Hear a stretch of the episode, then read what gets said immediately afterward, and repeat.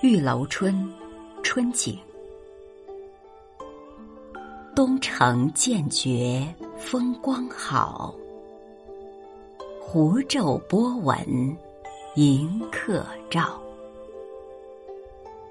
玉阳烟外晓寒清，红杏枝头春意闹。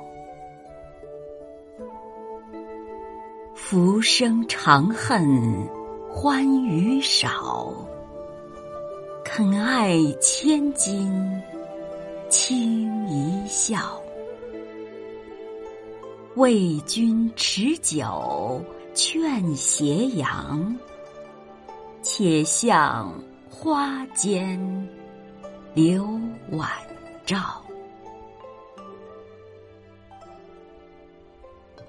这首词的作者是宋祁，字子京，他是北宋的文学家，做过翰林学士，有《景文集》存于永乐大典。词中的湖皱波纹，意思是如皱纱般的细波纹。这首词主要是描绘春景，也是一篇因有名句而享誉千古的杰作。作者因为这首词而被誉为“红杏尚书”。这是一首描绘春景的词。